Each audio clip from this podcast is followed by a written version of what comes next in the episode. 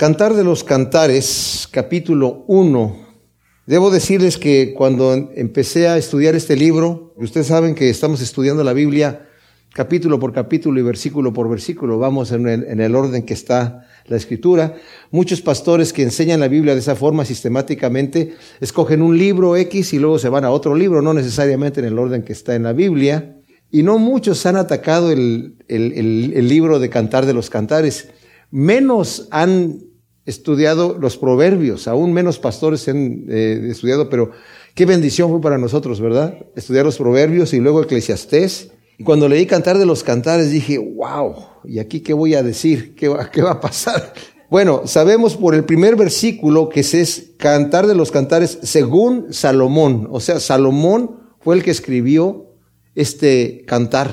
Nos dice Primera de Reyes 4:32 que Salomón compuso mil cinco cantares, pero este se ganó los Grammys. Se ganó los Grammys porque cantar de los cantares significa el mejor de todos los cantos que hay. Y es una canción de amor. Es un libro muy especial. Yo pensé, ¿qué voy a enseñar de este libro? Me llevé la sorpresa estudiando que Charles Spurgeon, que se le llamaba el príncipe de los predicadores en Inglaterra, predicó 59 mensajes del libro de Cantar de los Cantares. Y otro que se llamó eh, Bernard Clairvaux, en el siglo XI, predicó 86 mensajes solamente de los capítulos 1 y 2. Yo no sé cómo le hacen para sacarle tanto a, lo que vamos a leer, porque cuando lo empezamos a leer nos vamos a dar cuenta de, de que está tremenda la cosa. En realidad el libro habla de la relación íntima entre el hombre y la mujer. Los rabinos no permitían leer este libro a los hombres, que eran los que estudiaban la escritura, hasta los 30 años de edad, para no despertar en ellos pasiones que fueran a ver algo que es, algo sagrado, que lo fueran a ver como algo muy carnal. No se menciona más que en un solo versículo la palabra Yahvé y, y abreviada, y para referirse a la ira de Yahvé hablando de las flamas que están hablando. Ya cuando lleguemos ahí lo vamos a ver, pero no tiene nada que ver en sí con, con el Señor.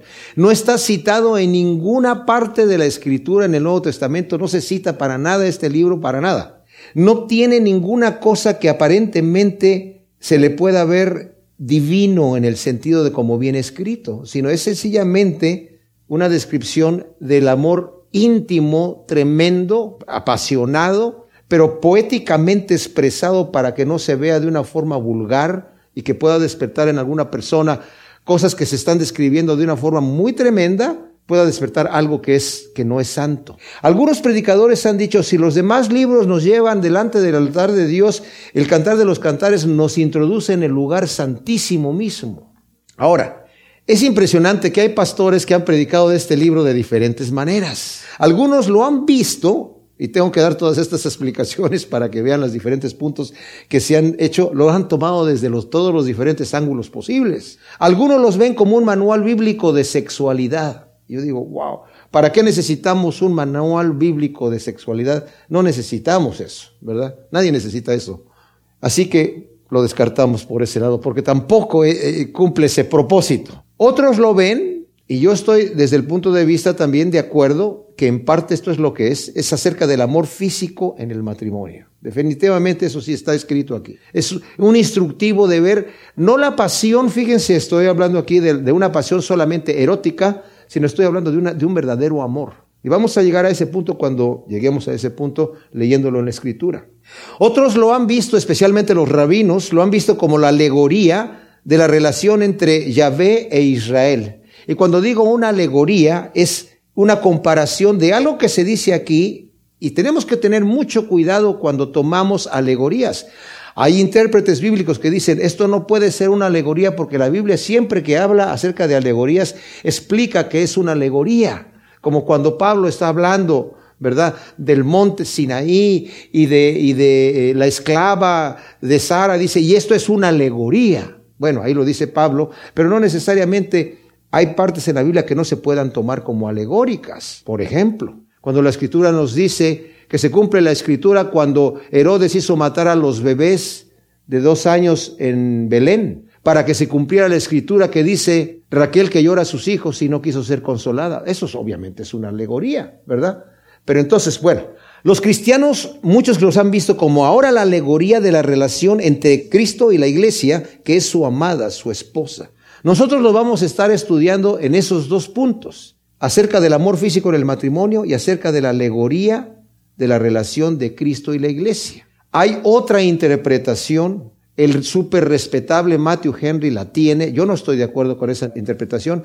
Y aquellos que han leído la Biblia amplificada en inglés, la Biblia amplificada ya lo relata así, como otra alegoría también de la Sulamita, que es la iglesia, un humilde pastor, que en realidad cuando uno lee aquí no ve la diferencia, de la cual la Sulamita está enamorada de que es su amado y que representa a Cristo.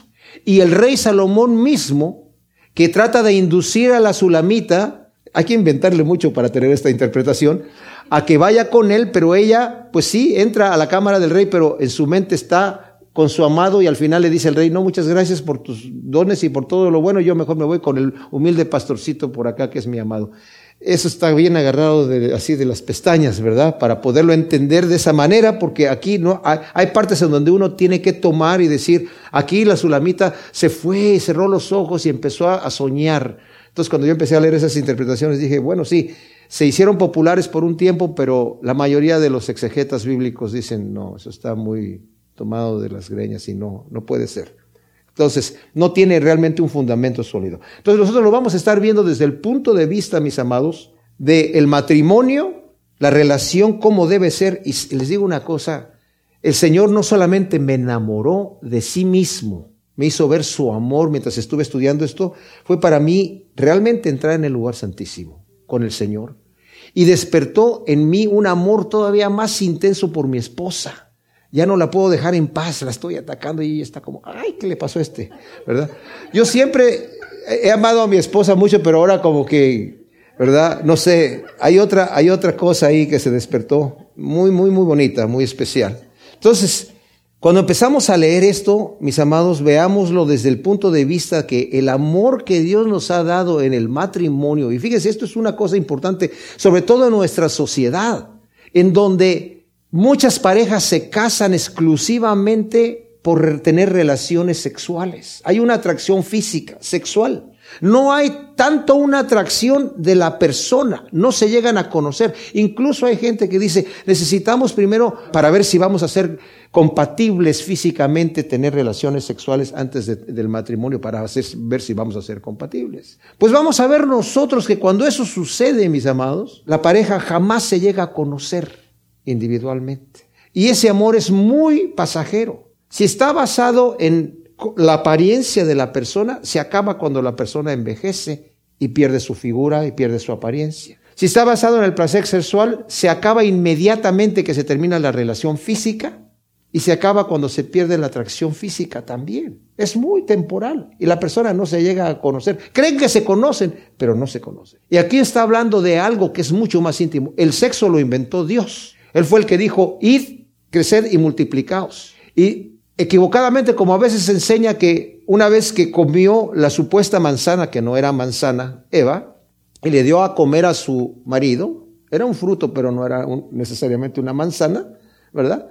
Y luego tuvieron relaciones sexuales. No, el Señor les dijo anteriormente al pecado, multiplicaos, creced y multiplicaos y llenen la tierra. El mandato ya estaba antes de, de la caída. Así que no es así. Entonces, lo que vamos a ver aquí es la atracción de esta sulamita, esta mujer, con su amado. Hay un enamoramiento genuino, un enamoramiento que no necesariamente como también otros exegetas lo ven, en el momento de la luna de miel y el momento de casarse cuando son novios y se van a casar y en ese momento allí. Pero es un enamoramiento que continúa. Eso de que el amor es fresco solamente hasta la luna de miel y después de ahí se va acabando, se va acabando, ni siquiera es bíblico. Va en contra de la voluntad de Dios. El amor que nosotros esposos debemos tener por nuestras esposas es como el de Cristo a la iglesia. Y Cristo nos dice, pues ya me cansé de ti, ya te, tengo por mucho tiempo, así que ya no, no, no, no demandes demasiado de mí. ¿Se imaginan ustedes al Señor haciendo eso con nosotros? Pues nos morimos, ¿verdad? No, es un amor que continúa y se, y se rejuvenece y se fortalece y va madurando. Entonces empieza a decir aquí, Oh, si él me besara con besos de su boca, porque tus caricias son mejores que el vino, tus ungüentos tienen una grata fragancia, tu nombre es como ungüento derramado, por eso las doncellas te aman. Así como lo leemos así rápidamente, no le encontramos muchas cosas y vemos muchas cosas así como muchas banderitas rojas, pic, pic, pic, ¿verdad? Como que las doncellas te aman, como que mejores que el vino, como que, como que está, ¿qué estás diciendo aquí? ¿Verdad? Es el genuino deseo de la amada enamorada de su esposo y que desea gozar de los besos y caricias y el amor mismo de su amado. Cuando dice, oh, si me besara con sus besos de su boca, porque tus caricias aquí, las caricias no solamente son caricias físicas, son manifestaciones de amor. Son mejores que el vino, y esto literalmente significa son mejores que cualquier banquete. Es el amor íntimo del verdadero cristiano con Cristo. El Señor en Apocalipsis 2.4 a la iglesia le dice, ¿sabes qué? A la iglesia de Éfeso, tú tienes muy buenas obras, has trabajado arduamente por amor de mi nombre, has hecho muchas cosas, pero tengo contra ti una cosa, no me amas como me amabas antes. Has dejado tu primer amor. Por tanto, recuerda de dónde has caído. Arrepiéntete y vuélvete a las primeras obras. El Señor no se conforma con un amor ahí nomás. Tiene que ser un amor genuino, porque Él nos ama así. Él no se cansa de amarnos. Qué, increíble, ¿verdad? ¿Cómo no se va a enamorar del Señor si sabes que Dios no se cansa de amarte? ¿Verdad? Dices tú, Señor mío, pero tú me conoces y aún así me amas. Sí, así te amo y te amo con todo mi corazón. Como dice en Jeremías, con amor eterno te he amado. Tanto el nombre como la presencia de Dios en perfecta adoración es la fragancia más deseable y más placentera que cualquier banquete. Cuando nosotros entramos en una adoración genuina con el Señor, no sé cuántos de ustedes han tenido un momento especial con el Señor que dice, estudio de aquí no me quiero ir, Señor, estoy aquí. Pero cuando hablamos del nombre de Dios, el nombre de Dios no solamente es cómo se llama el Señor, sino su carácter cómo es, quién es. Antiguamente los nombres iban de acuerdo al carácter. ¿Se acuerdan cuando nació Jacob que eh, el suplantador le pusieron suplantador? El que toma por el calcañar, así le pusieron. Su hermano estaba peludo, le pusieron peludo, ¿verdad? O sea, la gente llevaba más o menos el nombre de su carácter. El nombre de Dios, ¿cuál es el nombre de Dios? El Señor le dijo a Moisés cuando le dijo, Moisés, Señor, ¿quién les voy a decir al, al pueblo de Israel que me envía? ¿Cuál es tu nombre? Yo soy, es mi nombre. Dile al pueblo de Israel, yo soy, me envía. Dios es. ¿Qué es Dios? Es lo que tú necesitas que sea en tu vida. Pero también su nombre representa su carácter. Y por eso dice aquí, por eso las doncellas te aman, no que quiere decir que tiene más mujeres, sino que está diciendo, te respetan, todo el mundo te admira y yo soy la afortunada de tenerte a ti. Qué hermoso cuando en el matrimonio el hombre se gana el respeto de su familia, de su hogar. Tanto que no solamente lo admira su mujer, sino las personas que lo conocen, también se gana el respeto de las personas alrededor. Cuán orgullosa se siente la mujer de tener un esposo que es admirable en cierta manera. ¿Me explico? O sea, eso es para nosotros los maridos, para que nos entre en la cabeza que no de una forma hipócrita, sino que incluso por amor a nuestras esposas nos ganemos ese respeto de ellas y de la gente alrededor en una verdadera demostración de un carácter parecido al de Cristo Jesús, moldeado a través de las manos de Dios. Entonces dice, atráeme y correremos en pos de ti. El rey me introdujo en su recámara, nos regocijaremos y nos alegraremos en ti y hallaremos tu amor más fragante que el vino, nuevamente que ese banquete. Con justísima causa te aman. Y vuelve a mencionar a las doncellas. Atráeme, mis amados, la responsabilidad que tiene el hombre de ser el iniciador del romance en el matrimonio. A veces se cree que la mujer es la que tiene que venir a prender las velitas, a poner la musiquita, a poner la cosita acá, y que el hombre va a llegar y de repente se va a dar cuenta de las cosas. Ok, como troglodita, ir reaccionando, despertando poco a poco. Y, uh, Oh, ah. No, por favor. El, el, hombre es el que tiene que ser el iniciador de estas cosas, no la mujer. La mujer es reaccionaria a lo que el hombre hace. Está diseñado de esa manera. Y en este caso, mis amados, como dije yo, la mujer reacciona a las demostraciones de amor del esposo. Qué importante es comparar eso con nuestra relación con Dios. ¿Por qué? porque nosotros nos vemos incapaces. Queremos llegar al Señor. Siempre nos atrae el Señor a nosotros, porque no somos capaces de ir a Él por nuestra propia fuerza. Somos como el pecador en el templo, como el pobre del espíritu, como la oveja perdida, como el hijo pródigo. Como Pablo en Romanos 7 que dice, el querer el bien está en mí, pero no el hacerlo.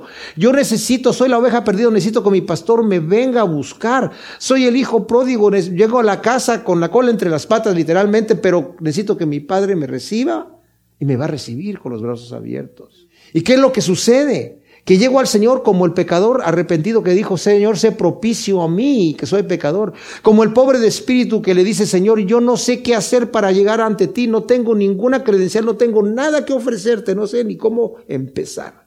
Y el Señor dice, de los tales es el reino de los cielos. El Señor dijo, nadie viene a mí a menos que el Padre lo traiga. Todos los que el Padre me ha dado, vienen a mí. Y el que a mí viene, yo no lo echo fuera, dice Juan. 6, 37 y 44. O sea, es el Padre el que nos trae. Atráeme, Señor. Yo quiero llegar a ti, pero no, no puedo brincar tan alto. No puedo ir hacia donde tú estás. Necesito que tú me lleves hacia ti. Y no hay cosa mejor que confesar nuestra debilidad delante de Dios, nuestra incapacidad. Porque esa es la pobreza de espíritu y de los tales es el reino de los cielos. Es el primer paso que damos, nuestro reconocimiento. Cuando queremos en nuestras fuerzas llegar a Dios, no podemos pero cuando reconocemos nuestra incapacidad. Por eso dice la Escritura que la ley es el ayo, el ayudador que nos lleva a Cristo. ¿Por qué? Porque la ley nos condena de pecado y nos hace soltar la toalla y decir, Señor, no puedo más. El Señor me dice, bueno, pero yo sí puedo. ¿Qué dice el Señor? Vengan a mí los que están trabajados y cargados y échenle ganas. No, yo los voy a hacer descansar. Pongan sobre de mí sus cargas aquí y lleven mi yugo que es ligero. Entonces el Señor me hace descansar. Ahora dice aquí, hijas de Jerusalén, soy negra pero codiciable, como las tiendas de Cedar, como las cortinas de Salomón. No reparéis en que soy muy morena porque el sol me ha mirado. Los hijos de mi madre se airaron contra mí, me pusieron a guardar las viñas y mi viña, que era mía, no la guardé. Ahora, cuando dice negra, morena, está diciendo literalmente, estoy negra porque estoy muy bronceada. En nuestra cultura estar bronceado es admirable, en cierta manera, es codiciable. No, en aquella cultura no era nada deseable que una mujer estuviese bronceada. La mujer cuidaba de no exponerse al sol para mantener su piel lo más blanca posible, que demostraba en cierta manera que yo soy de un nivel más alto porque no tengo que andar trabajando como las demás en el campo y por eso el sol, yo tengo el lujo de no salir a donde está el sol. Entonces por eso ella dice, yo soy negra. ¿Y por qué dice que está negra? Porque sus hermanos han abusado de ella. Pero ella también reconoce, pero soy codiciable. O sea, no estoy, soy negra, pero soy codiciable. Ella es capaz de reconocer no tanto su belleza, sino cómo su amado la desea. ¿Se dan cuenta? El Señor ama a su iglesia, el Señor nos desea a nosotros. Nosotros decimos, oye, pero Señor, yo estoy negro, pero yo, pero el Señor me dice, así, tal como estás, me gustas. Porque de tal manera amó Dios al mundo que ha dado a su Hijo a morir por nosotros y porque Él ha tenido un amor eterno por mí. Así como estoy. Dice que murió por los pecadores. Qué cosa increíble. Porque a veces queremos hacer puntos para ganarnos el amor de Dios, pero el Señor nos dice, tú eres codiciable. Ahora, yo no me veo así y no, no tengo que empezar a decir, ay, soy codiciable, pues entonces no estoy tan mal, ¿verdad? No, esa es cosa que Dios me ve así. Pero ella misma humildemente dice, yo soy negra, pero no me miren así ustedes, hijas de Jerusalén, porque el sol me ha quemado. ¿Por qué? Estoy morena por exponerme tanto al sol, obligada por sus abusivos hermanos, pero su condición pronto va a cambiar bajo el cuidado de su amado. Pronto va a cambiar. Ahora, nuestra condición por el contacto con el mundo nos ha ennegrecido por el pecado, haciéndonos estar sujetos, mis amados, a la servidumbre del diablo pero hemos sido librados por nuestro amado Señor. Fíjense lo que nos dice en Hebreos cuando está hablando acerca de esa servidumbre a la cual hemos estado sujetos antes, pero cómo el Señor ha quebrantado esa servidumbre. En el capítulo 2 de Hebreos, versículo 14, Así que por cuanto los hijos fueron consustanciales con sangre y carne, de igual manera Cristo, Él, también participó de estas, de carne y de sangre, para destruir por medio de la muerte al que tenía el imperio de la muerte, este es al diablo, y librar a todos aquellos que por temor a la muerte están sujetos a vivir en esclavitud. Estábamos ennegrecidos y esclavos, pero nuestro amado ha venido a libertarnos y a tomarnos bajo su posesión y bajo su cuidado. Qué hermoso, ¿verdad? Cuando lo vemos así. Luego el versículo 7 nos dice, hazme saber tú a quién ama mi alma, dónde pastoreas, dónde lo haces descansar al mediodía. Pues ¿por qué he de ser como una que está velada entre los rebaños de sus compañeros? Es el ardiente deseo de la enamorada para estar continuamente con su amado Señor. Por eso nos dice Pablo en 1 Tesalonicenses 5, 17, Orad sin cesar. Eso no quiere decir que yo voy todo el tiempo a estar así nada más, sino estar en compañía con mi amado. Yo quiero estar con mi Dios. A donde yo voy quiero que estar en, en, a los ojos de Él. Porque Dios está en todas partes, sabemos, pero qué hermoso es andar de compañero con Él para todos lados. Por eso la amada dice, ¿dónde estás pastoreando? No me interesa verte aquí al regreso de la casa. Quiero estar ahí durante el día. Y luego dice, no quiero ser. ¿Cómo he de ser como una que está velada entre los rebaños de su compañero? O sea, ¿por qué tengo que estar cubierta? Como Tamar en Génesis 38 del 13 al 15, que para que poder tener hijos de la familia de Judá tuvo que vestirse de prostituta y dice la escritura que se cubrió. Y por cuanto se cubrió, Judá la tuvo por prostituta. Y eso está en Génesis capítulo 38, 13 y 15, ¿verdad? Entonces, eh, el cubrirse era, ¿por qué tengo yo, yo que cubrirme como una prostituta? Yo no ando buscando a cualquier hombre, es lo que está diciendo la mujer. Yo tengo uno. ¿Y por qué tengo que andar como cubierta por vergüenza de, de mi negrura o porque hacerme ver que tengo que andar con un hombre? Yo no ando tras cualquiera, ando tras uno, tras mi amado. Algunas Biblias no lo tienen, pero la Biblia textual lo tiene. Hasta aquí ha estado ella hablando. La Sulamita, que es la mujer aquí, habla más del doble de lo que habla el hombre. Bueno, eso no es nuevo, ¿verdad? Pero de cualquier manera. Aquí hay partes en donde el coro entra y aquí el coro entra y dice, si no lo sabes, oh tú la más hermosa de las mujeres, sal tras las huellas del rebaño y apacienta tus cabritas junto a las cabañas de los pastores. Está diciendo, tú la más hermosa, que eres deseada por el amado, con confianza acércate, sigue las huellas de los que siguen y descansa a sus pies.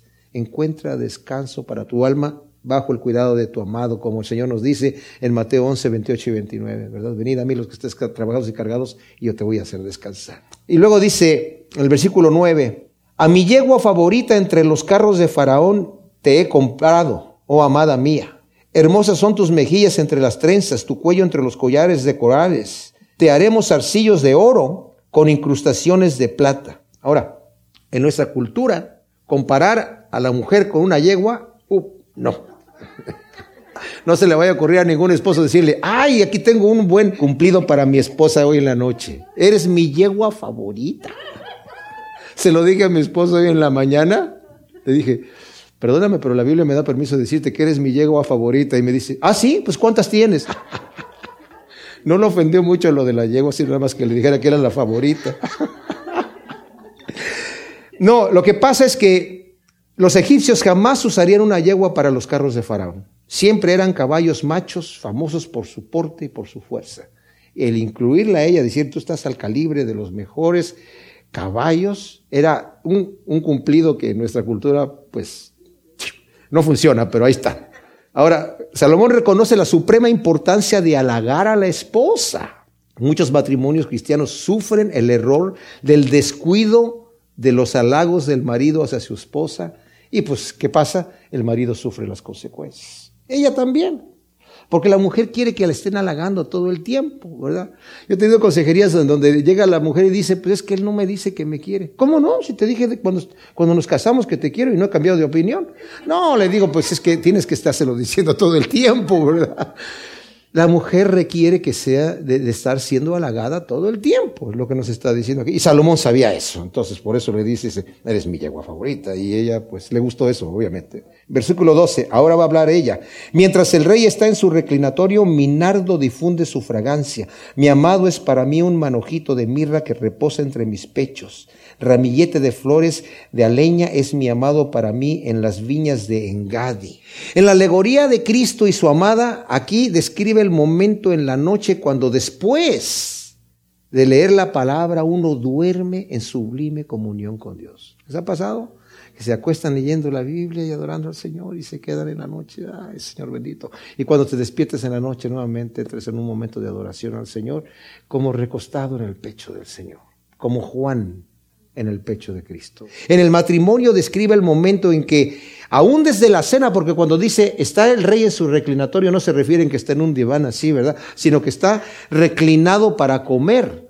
Y dice, en el momento, desde el momento que le estoy poniendo la cena o que nos estamos sentando a cenar, dice, la esposa contenta con los halagos del esposo, responde también con halagos hacia él, como más adelante lo va a decir en el versículo 16 y en adelante, y disfruta de su compañía durante toda la noche, apoyada la cabeza de él en el pecho de su mujer, ¿verdad? Y qué hermoso es eso, en esa relación en donde se despiertan en la noche y está ahí, ahí y ella está haciendo, lo, lo puede ver, lo puede tocar.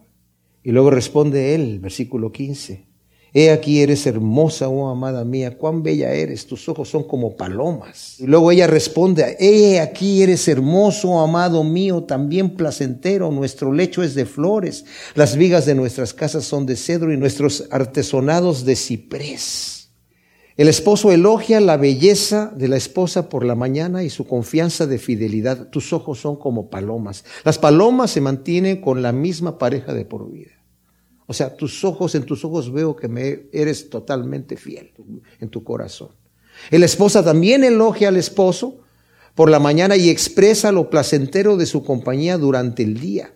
Y luego ella describa su lecho que tiene en el campo, por eso está diciendo ahí que es de flores y de ciprés, ¿verdad? Y qué hermoso y glorioso es sentir el amor de Dios hacia nosotros, halagándonos y mostrando su confianza de nuestra fidelidad. ¿Se imaginan que Dios nos estuviera viendo diciendo, yo creo que tú me vas a ser fiel? Lo veo en tus ojos. Aunque somos infieles, el Señor nos halaga, ¿verdad? En su confianza. Y en respuesta disfrutamos durante el día de su presencia, reposando en continua obediencia en Él. Capítulo 2 de Cantar de los Cantares, como vemos este libro tremendo, lo estamos viendo nosotros desde dos puntos de vista, dos interpretaciones. Una que es el ejemplo que nos da en una relación matrimonial hermosa como Dios la ha intencionado en cada pareja, ¿verdad? Con respeto y como vamos a ver aquí va a hablar bastante de la castidad también, de mantenerse virgen hasta el matrimonio, de lo importante que eso es. Y vamos a ver también las consecuencias de no hacerlo, ¿verdad? Pero también vemos en un amor genuino, que es un amor que se va edificando y que no va muriendo. Como he dicho, algunos eh, bíblicos lo ven como el amor del principio del matrimonio, pero entonces, ¿qué pasa cuando el matrimonio va envejeciendo? Si uno aconseja una, una, una pareja que se van a casar y les preguntas si están preparados para verse envejecer el uno al otro, si no tienen un amor genuino se van a ver las caras y decir, pues no, ojalá que no, ¿verdad? Sabemos que nos vamos a ir envejeciendo y que vamos a ir cambiando físicamente. Cada siete años nuestro cuerpo cambia completamente. Yo no soy el hombre que era cuando me casé con mi mujer y ella no es la mujer que era cuando se casó conmigo. Somos completamente diferentes a como éramos antes. Pero no por eso la amo menos, al contrario, la amo más. Eso es cuando uno va siguiendo las normas de la escritura, como nos dice. Pero en el caso, lo estamos viendo nosotros desde el punto de vista del matrimonio aquí en la tierra por el tiempo que estamos aquí, pero también lo estamos viendo desde el punto de vista del matrimonio que tenemos nosotros con Cristo, porque Cristo es nuestro esposo y nosotros somos su amada, su novia, su esposa también. Y ese amor definitivamente no se envejece jamás. Estos son ejemplos a nosotros que nos dan para saber mantener esa relación, los que están casados, en detalles y vamos a ver lo importante de los detalles. ¿verdad? A veces pensamos, hay que ver las cosas importantes, pero los, los detallitos no vale la pena. En realidad los detallitos son los que pueden mantener o destrozar una relación, en cualquier aspecto de la vida.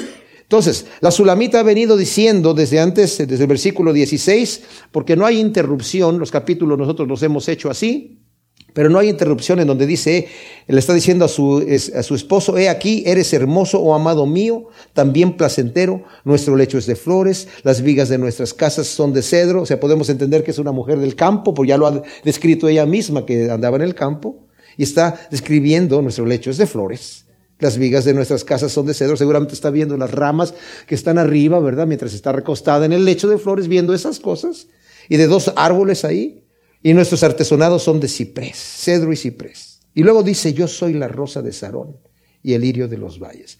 Hay gente que dice, no, esto lo está diciendo el hombre, porque pues, tenemos signos en donde decimos, él es la rosa de Sarón y el lirio de los valles. Pero si lo vemos textualmente aquí, es la mujer la que está hablando, porque él responde en el siguiente versículo, como el lirio entre los espinos, así es mi amada entre las doncellas. Y esa respuesta tiene que ver a lo que ella acaba de decir. Ahora, la solamita, como, la sulamita, como dije yo, eh, expresa que es la rosa de Sarón y el lirio de los valles. Y podemos pensar, bueno, pues qué bonito, ¿no? Debe ser una flor muy exótica ahí en, en Israel, el lirio de los valles y la rosa de Sarón. ¿Saben qué? En realidad, en la primavera es lo más común ver en Israel. Es lo más común. O sea, ella está diciendo, yo no soy nada especial. Yo estoy en el campo, sí, mi lecho es muy bonito, pero ¿sabe qué? Yo no soy nada especial, no es que, ay, yo soy la rosa de Sarón y el lirio de los valles. No, sino es, yo no soy nada especial. Y la respuesta que él da es tremenda, porque dice, tú eres especial para mí. Tú eres un lirio entre los espinos, o sea, comparado con todas las demás mujeres que son espinos comparado contigo. Si eres el lirio de los valles, pero eres un lirio entre espinos. En realidad eres hermosa, ¿verdad? Le está diciendo, eres mi poema. En primera de Pedro 2, 9 dice que somos hechura suya, la palabra es poema, que significa, eres mi obra maestra. ¿Se imaginan que Dios te está diciendo a ti, tú eres mi obra maestra, eres, porque yo te he creado así. Y el Señor nos ve así. O sea, realmente esto es, esto es increíble. Yo me quedé, estaba yo enamorándome cada día del Señor, que a cada minuto más mientras estaba preparando este estudio diciendo, Señor, ¿de veras? O sea, ¿es en serio? ¿Tú me amas así, de, de esa manera? Porque a veces pensamos, nosotros nos vemos como nada. Señor, yo no tengo nada especial. Y es la forma correcta de vernos. Pero el Señor nos dice, sí, yo te he hecho especial. Yo te he hecho a ti especial. Qué ejemplo del amor de Dios y qué ejemplo a seguir con nuestras esposas. En Efesios 5, 25 nos dice, maridos, amad a vuestras esposas como Cristo amó la iglesia, que se entregó a sí mismo por ella para santificarla y presentársela a sí mismo sin mancha y sin arruga. O sea, nosotros éramos como nada, pero el Señor nos ha levantado y nos dice, tú eres para mí un lirio entre espinos. Te he sacado en realidad de allí yo te he hecho ahí. Él me he dado a mí mismo para santificarte, para purificarte. ¿Qué ejemplo para nosotros para cultivar? Nuestras esposas son como una plantita que está allí en el jardín. Y si la plantita se está secando, ¿qué tengo que hacer? ¿Darle una patada? ¿Discutir con ella y pelear? Tengo que regarla, tengo que podarla, tengo que... Si quiero que me dé su aroma y su fruto, tengo que cultivarla, tengo que cultivarla. Y el Señor ha hecho ya eso con nosotros, no porque esté esperando que el Señor a brincos que le digamos, ay, yo te amo, ay, por favor, gracias, sí, yo ya estaba sufriendo que no me amabas. en realidad, el Señor sí sufre cuando no le amamos, pero no porque tenga necesidad de amor, sino porque le duele por cuanto Él nos ama con un amor intenso y genuino, ¿verdad? Y realmente es un, un glorioso placer y privilegio ser hijos de Dios, ser su, esposa, ser su hermano, ser su hijo, como la escritura lo describe, en todas estas relaciones. El amado no se avergüenza de mostrar su amor hacia su amada, entregándose sin reserva a ella, que desfallece de amor por él. Ahora esto lo vemos aquí cuando ella dice, como el manzano entre los árboles del bosque, así es mi amado entre los jóvenes. A su sombra he deseado sentarme y comer sus dulces frutos. Él me condujo a la sala del banquete y su estandarte sobre mí es amor. Sustentadme con pasas, confortadme con manzanas, porque desfallezco de amor. Sea tu izquierda bajo mi cabeza y abráceme tu diestra. ¡Wow!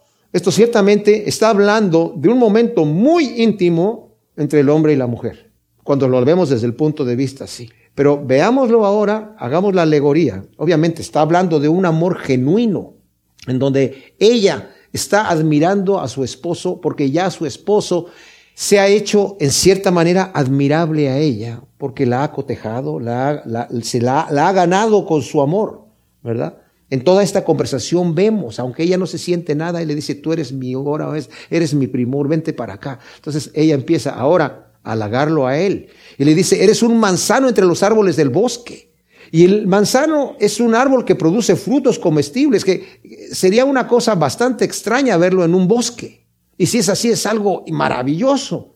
Porque en un bosque normalmente no se encuentran árboles frutales, pero el manzano en el bosque es como tú eres un manzano en el bosque. Las demás árboles que están ahí no me interesan, no son nada para mí. Están allí, pero tú eres ese manzano. Y luego dice aquí, a su sombra he deseado sentarme y comer sus dulces frutos. Esto es una esposa que se sienta y dice, yo tomo un segundo lugar. Fíjense lo que estoy diciendo.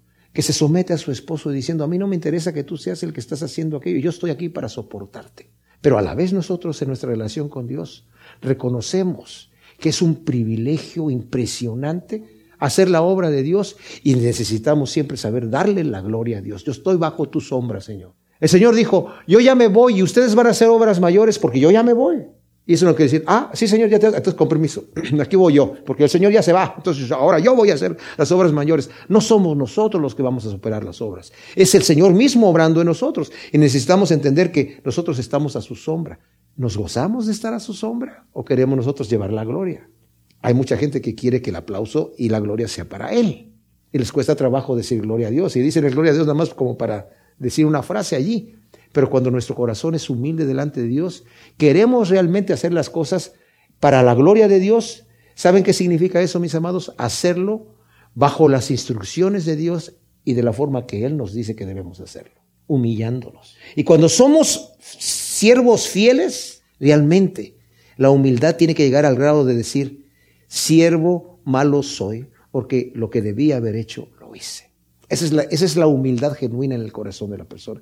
Y si estamos satisfechos y contentos con eso, como cuando en el Apocalipsis dice, y los seres vivientes entregaron sus coronas, ellos ya las tenían y las echaron a los pies del que vive por los siglos de los siglos. Tremenda cosa.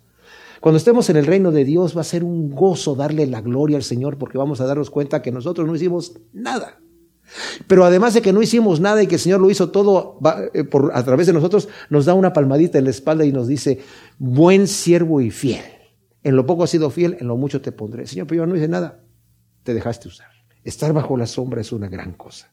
Y dice, quiero ahí comer de sus dulces frutos. Me condujo a su intimidad. Su estandarte sobre mí es amor, me protege. Ha puesto una bandera orgullosamente diciendo, yo te amo y voy a mostrarlo aquí en la cruz, la voy a poner arriba. Ese es mi estandarte sobre ti. Es un amor genuino. No me avergüenza, dice la escritura, no se avergüenza de llamarnos hermanos. Cristo no se avergüenza de mí, yo me avergüenzo de mí. Y el Señor no se avergüenza de mí, no, no se avergüenza. Su estandarte es amor. Wow. Se humilló a sí mismo haciéndose siervo, esclavo y en la forma de esclavo, dice Filipenses 2, probó la muerte y muerte de cruz para mostrarnos su amor infinito, su estandarte sobre nosotros es amor. Y entonces nuestra reacción en ese tipo de, de relación, sustentadme con pasas y confortadme con manzanas porque desfallezco de amor. Es cuando reconocemos yo realmente te necesito, Señor. Yo lo que, lo que quiero es a ti, Señor. A ti es lo que yo quiero. Tengo sed de ti. No quiero otra cosa más que a ti. Ya no voy a buscar por otro lado, es lo único que quiero. Susténtame, Señor, con pasas y con las manzanas de tu fruto, Señor, mi vida. Sea tu izquierda bajo mi cabeza y abráceme tu diestra. Acerca. Miren, mis amados, eh, no lo van a tomar esto en forma equivocada, pero yo una vez adorando al Señor, entendí la fuerza que hay en el sexo, fíjense lo que voy a decir y tómenmelo del buen sentido de la palabra, porque en el, sexo entre hombre y mujer es un sentimiento de posesión y de entrega. ¿Ok? Y lo sentí con el Señor diciendo, Señor, soy tuyo y tú eres mío, eres mío, yo soy tuyo. Y fue como un momento así como de, ah, ahora entiendo por qué están estos versículos así, ¿verdad? En donde tú dices, Señor, yo no me quiero despegar de ti, quiero estar aquí, quiero estar aquí. Y, tú puedes decirle al Señor, tú eres mío. Eso lo va a decir en el versículo 16. Dice el versículo 7, Oh hijas de Jerusalén, os conjuro por las gacelas y por las siervas del campo que no disturbéis el amor ni lo despertéis hasta que quiera. O sea, prométanme, oh mujeres de Jerusalén, por las gacelas y los siervos eh, salvajes, dice la nueva traducción viviente, que no despertarán el amor hasta que llegue el momento apropiado o hasta que esté listo. Es aquí en donde muchos exegetas dicen que está hablando acerca de la virginidad. ¿Puede ser eso? Puede también que diga, oye, no nos molesten mientras estamos en este momento íntimo, ¿verdad? No molestar se le pone afuera ahí en, en la manija de la puerta, ¿verdad? Estoy con mi Señor, con mi amado. Pero también quiere decir, no despierten el amor hasta que esté listo. Hay un momento, no hay que apresurarse, hay un momento para esa relación íntima. Y es el momento del matrimonio. Es el momento en donde ya se han conocido, en donde ya se han enamorado de la persona. No tanto físicamente, esa atracción está allí y es normal, es natural, es animal incluso. Pero el, el conocerse íntimamente, mentalmente, espiritualmente, entonces, cuando hay una relación así, mis amados, es un amor impresionante. Aquellas personas que, como dije anteriormente, tienen una relación sexual exclusivamente, la duración de esa relación no dura nada, porque nunca se han llegado a conocer, aunque vivan años juntos, porque viven en ese, hasta ese nivel nada más. Y emocionalmente son dos extraños y no se aman realmente, porque no se entienden, no se comprenden. Pero aquí dice, hay un momento. No te apresures, es lo que está diciendo aquí. No tanto la virginidad. No importa. Tu relación matrimonial, no la apresures hasta que sea el momento adecuado, porque te va a hacer daño. Y la alegría de Cristo y su iglesia es no interrumpa a nadie, como dije, el momento de adoración. Y que es importante, muy importante, mis amados, apartar un lugar y momento para orar y adorar a Dios íntimamente. Es importante apartarlo y disfrutarlo y quererlo regresar, porque cuando eso se disfruta, cuando disfrutamos nuestro momento de intimidad con Dios, lo buscamos nuevamente. Y queremos, a, mí mi momento es en la madrugada. Antes de que mi esposa se levante, yo tengo un momento especial con el Señor y nadie me interrumpa. No tengo prisa, ninguna. Entonces estoy ahí en un momento de, es, es algo muy, muy íntimo y muy especial. Luego dice el versículo 8, la voz de mi amado Helo ahí saltando sobre las montañas, brincando en las colinas. Mi amado es como la gacela o el cervatillo. Mirad, está tras nuestro muro, mirando por las ventanas, atisbando por las celosías. Mi amado habló y me dijo, y continúa, la voz de mi amado dice aquí. Qué hermoso es cuando existe tal relación de amor en el matrimonio. Que la esposa y aún los hijos se gozan cuando oyen que el esposo viene. El padre de familia va llegando a casa. Y la gente, se, la esposa se emociona y dice, aquí viene mi marido. No como en otras relaciones que escuchas, ahí viene el diablo ya. Ya lo escucho llegar ahí, ¿verdad? El logro. Qué hermoso es gozarnos cuando escuchamos la voz de Dios con anticipación y buscamos su rostro para entrar en aquella exquisita comunión con Él, en agradecimiento por su amor y por su misericordia. Qué triste por el otro lado es cuando escuchamos la voz de Dios y nos tratamos de esconder por causa del pecado no arrepentido, como Adán en Génesis 3 del 7 al 11 dice, y el Señor después de que Adán pecó y comió del árbol prohibido, se paseaba en el aire del día, dice la escritura, y Adán oyó su voz y se escondió. Le dijo, ¿dónde estás Adán? Estoy escondido. ¿Por qué? Porque estoy desnudo. ¿Y por qué estás desnudo? Porque comí del árbol. ¿Y por qué comiste? Porque la mujer que tú me diste, y no, pecado no arrepentido. Entonces estaba escondido.